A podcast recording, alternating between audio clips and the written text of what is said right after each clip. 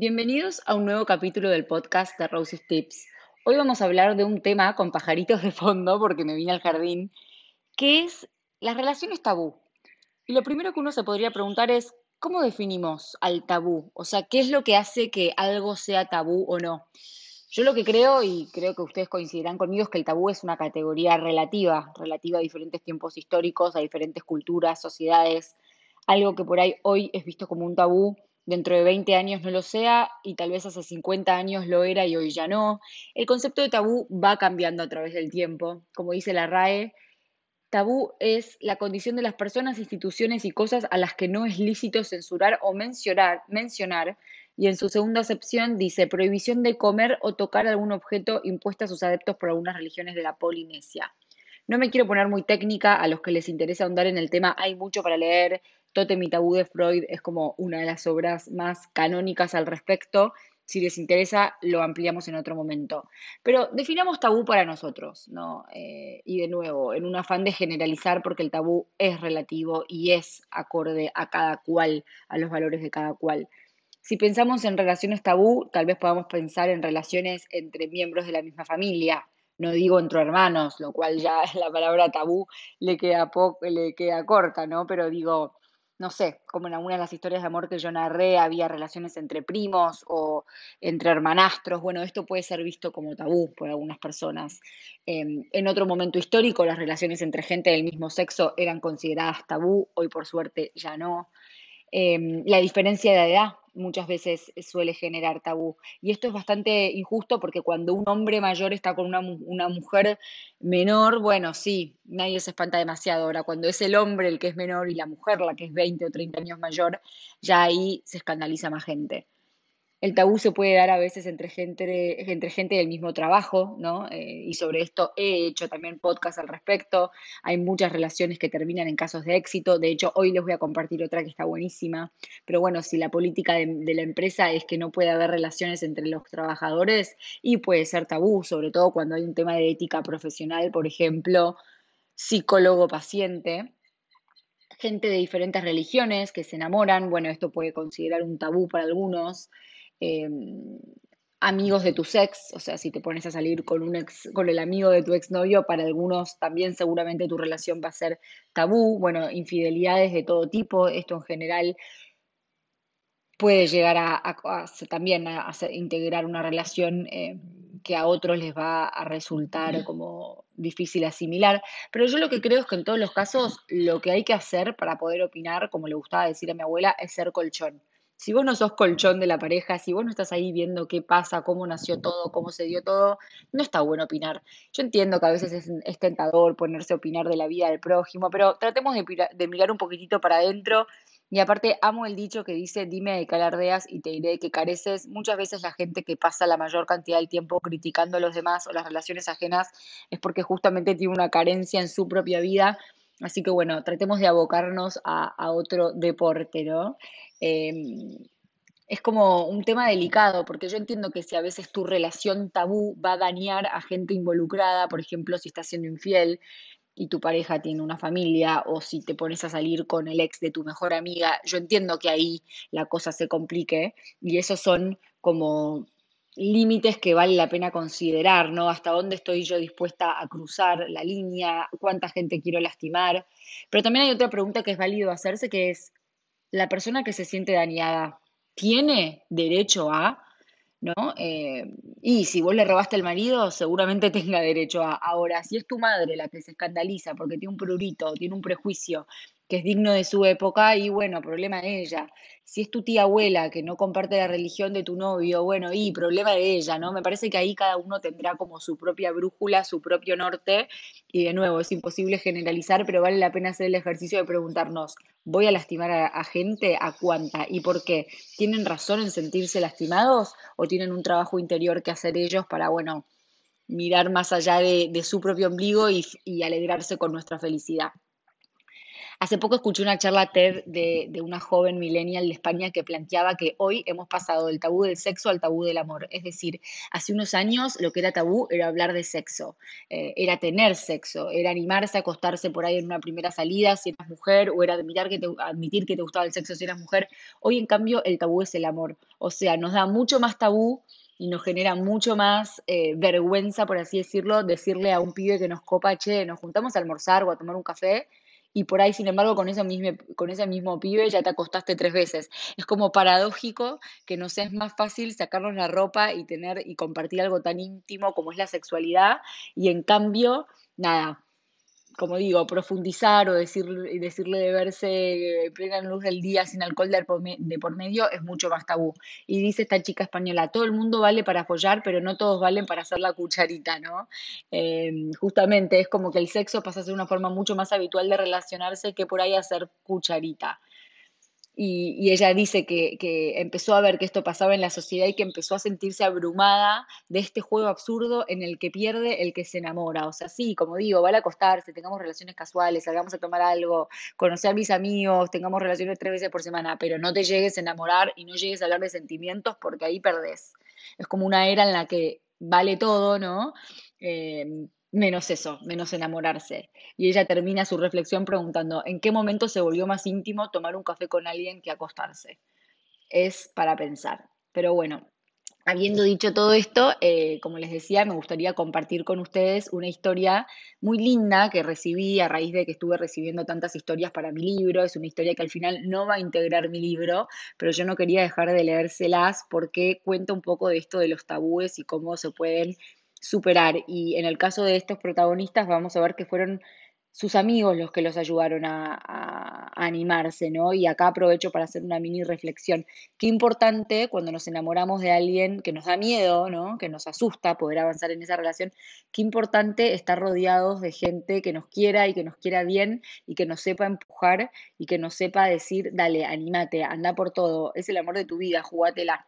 Qué importante. Así que bueno, si me estás escuchando y estás viviendo una relación que para otros puede ser escandalosa, te deseo que puedas hacer el trabajo interior de discernir hasta qué punto es escandalosa en serio o no, hasta qué punto son tus propios miedos, hasta qué punto son prejuicios ajenos que no tienen razón de ser.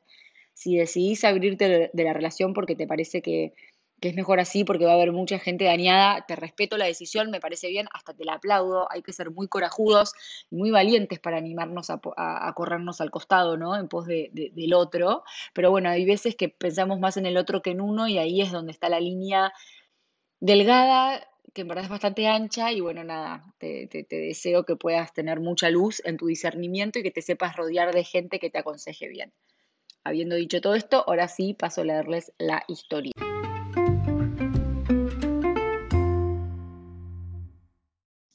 Nuestra historia empezó hace un poco más de ocho años en dos escritorios de trabajo. Yo tenía 25, estaba casi recibida, recién me cambiaba de área, de ventas a marketing y tenía el corazón roto, porque mi novio de la facultad con el que me veía casada me cortaba después de cinco años.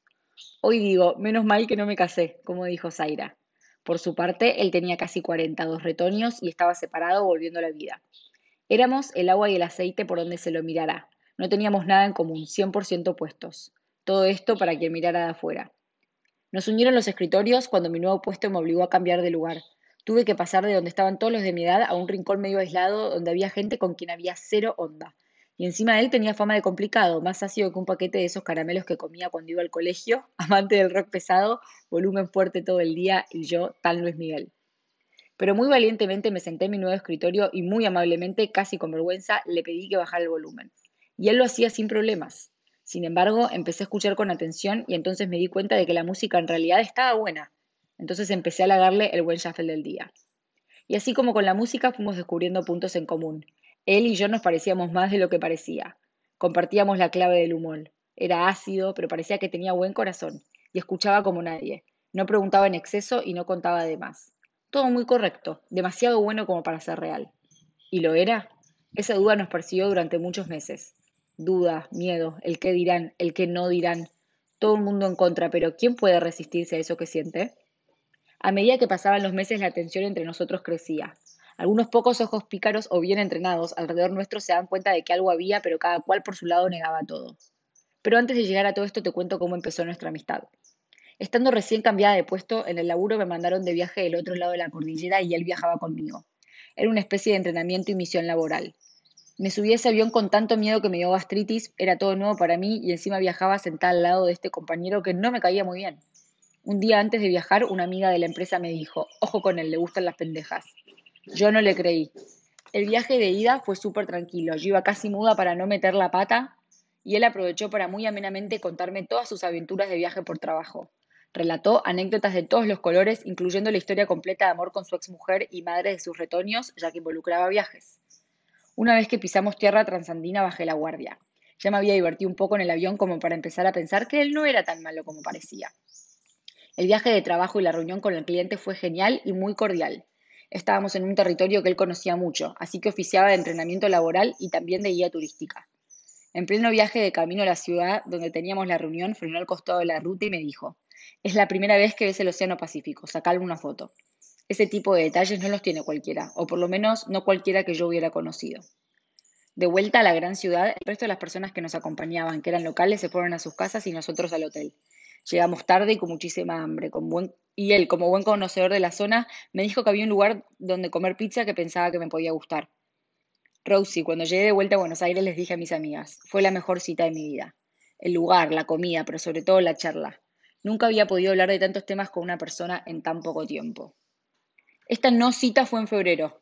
Pasó el año y llegamos a septiembre, su cumpleaños con una creciente tensión entre nosotros y más dudas que respuestas. Con unas compañeras de trabajo le organizamos su cumple de 40 en un club. Fue una noche divertidísima y la primera vez en nuestra historia donde abiertamente dábamos señales mínimas de que el otro nos importaba y de que queríamos estar juntos. Tenemos fotos de esa noche y se notan esas miradas cómplices y pícaras. Como todas las veces que salíamos con compañeros de trabajo, él me llevó a mi casa pero antes de bajarme me miró fijo y me dijo, qué bien jugás. Yo, muy cobarde, sonreí rápido y me bajé del auto corriendo. corriendo. Tenía miedo. Pocas semanas más tarde volvíamos a coincidir en viaje de trabajo. Esta vez en el país del norte y luego de la semana de laburo yo aprovechaba para irme de vacaciones a conocer la costa oeste y luego cruzar todo para ir a Boston y New York. Toda una aventura. Un día, mientras le contaba mi itinerario, me dijo, qué buen viaje, me encantaría acompañarte. Vení, le respondí sin dudar. La semana de trabajo en el país del norte fue extremadamente estresante para mí. A la tercera noche fingí dolor de cabeza y no bajé a comer, no podía conmigo. Descansé un poco y al rato me llegó un mensajito. ¿Estás mejor? Sí, respondí, ya estoy mejor y ahora tengo hambre. A los diez minutos tocan mi puerta, dos cervezas, snacks de hotel, un manjar para el hambre que tenía.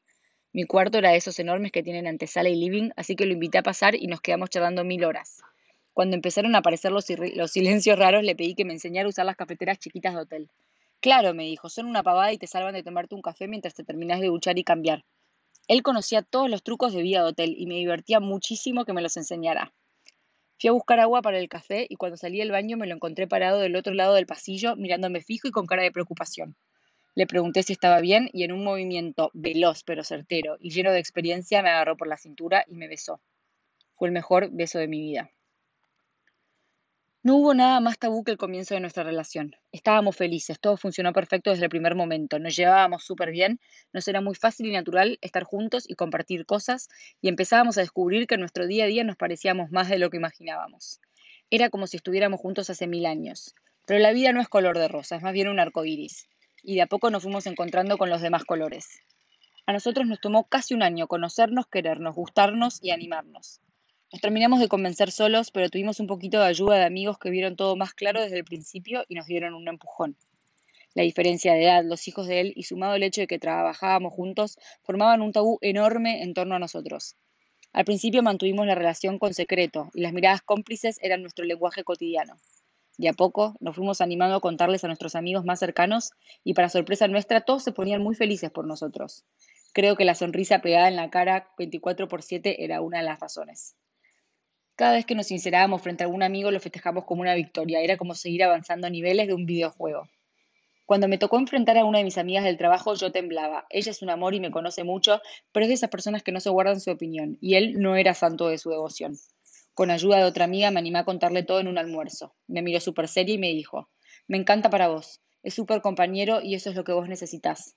Y ese era el resumen de toda nuestra relación. Nos acompañamos en todo, sin reparos e incondicionalmente. Una vez que tuvimos nuestro mundo cubierto, tuvimos que ir hacia las familias. Su familia lo tomó muy, bien. Veamos, él ya estaba grande como para que aprueben a sus parejas, pero recibieron la relación y todos sus condimentos con los brazos abiertos. Lo veían feliz después de mucho tiempo y eso les gustaba. Primer check. Sus hijos, otro gran tema. Decidimos esperar para ensamblar esa parte de la vida. Los conocí pasado el año de relación bajo el seudónimo de la vecina. En ese tiempo yo guardaba mi bici en su garage y siempre que la veían los chicos le preguntaban ¿de quién era esa bici? Es la bici de la vecina, respondía él, y así me gané el apodo. Los chicos eran chiquititos, súper dulces y cariñosos. Fue muy fácil encariñarme con ellos y que me aceptaran. Segundo check. El tercer escalón fue mi familia, y ese check fue el más difícil de conseguir. Imagínate, la hija mayor, 25 años, egresada de colegio católico a punto de recibirse, siempre aplicada, buena alumna, novia con un señor divorciado y con dos hijos. Escándalo. Tardé mucho en contarles con quién estaba de novia y ellos tardaron un tiempo en darme el visto bueno. Uno de los puntos de inflexión fue el cumpleaños de mamá. Con mis padres y hermanos estábamos yendo a comer para festejar cuando mamá recibió un mensajito en el teléfono que decía, yo sé que no nos conocemos personalmente, pero de todo lo que me contó tu hija, siento que ya la conozco un poco. Feliz cumpleaños. Firmado por él. Todo un jugador. Eso fue una sorpresa para todos, incluyéndome, ya que no me había dicho nada del plan. Esa noche me animé a contar un poco más de él y para mi sorpresa tuve varias sonrisas como respuesta. Eso fue unos 10 días antes de mi cumpleaños. La cuestión era que él tenía un viaje por trabajo que incluía parejas y mis padres querían saber con quién iba a viajar la nena, así que lo invitaron a mi cumpleaños número 26. Él llegó con regalo en mano y flores para mamá. Hola señora, estas flores son para usted. Ay, por Dios, no me trates de usted, respuesta de mi vieja. Nota de color, él se lleva menos años con mamá que conmigo. A mi viejo le extendió la mano y papá respondió con un beso y palmaditas en la espalda. Tercer check. A partir de ahí siempre tuve invitación abierta a viernes de pizzas y demás planes familiares. Los años pasaron, nuestra relación se afianzó. A los dos años de esa cena de cumpleaños, cuando dije me voy a vivir con él, ante la mirada de preocupación de mis padres, los calmé y les dije no se preocupen que nos vamos a casar. Y así fue. Al año aproximadamente nos casamos e hicimos la fiesta en el jardín de la casa de mis padres. Un año después nació nuestra hija.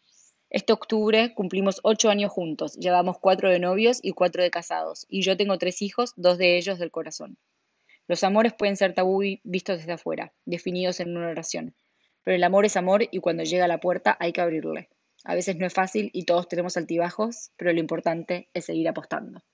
Bueno, espero que les hayan gustado esta historia. Les cuento que hoy que me estás escuchando, martes 13 de octubre, es mi cumpleaños. Así que bueno, me voy a festejar. Les mando un beso grande. Como siempre, gracias por estar del otro lado y nos seguimos charlando y comentando a través de Rosie's Tips en Instagram.